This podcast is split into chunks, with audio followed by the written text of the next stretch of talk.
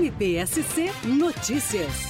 No julgamento do Superior Tribunal de Justiça, a sexta turma confirmou o júri popular em relação ao motorista que invadiu a pista contrária na, na BR-470, alcoolizado, e atingiu é, o veículo que vinha na direção contrária, provocando a morte de duas jovens e causando ferimentos graves em outras três. Isso em fevereiro de 2019. O réu ele queria pretendia a desclassificação dos dois homicídios dolosos consumados para a modalidade culposa e é, dos três homicídios dolosos tentados para lesões corporais culposas no trânsito. Mas o Ministério Público de Santa Catarina conseguiu, a partir de uma ampla análise das provas que foram produzidas, afastar essa tese desclassificatória. E assim o fez porque existem elementos suficientes que apontam que o acusado dirigia embriagado e de forma irresponsável, sendo absolutamente plausível, então, essa versão de que ele agiu com dolo eventual o que foi reconhecido na, na data eh, de ontem. É, caso fosse atendido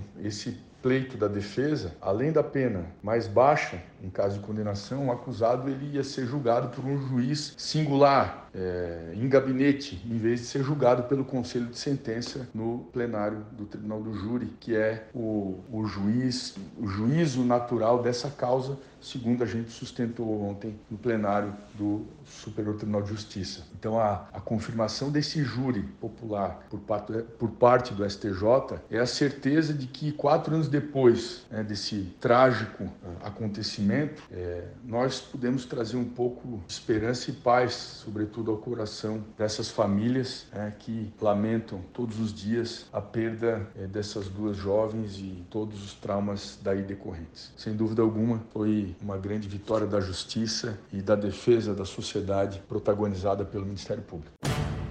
MPSC Notícias com informações do Ministério Público de Santa Catarina.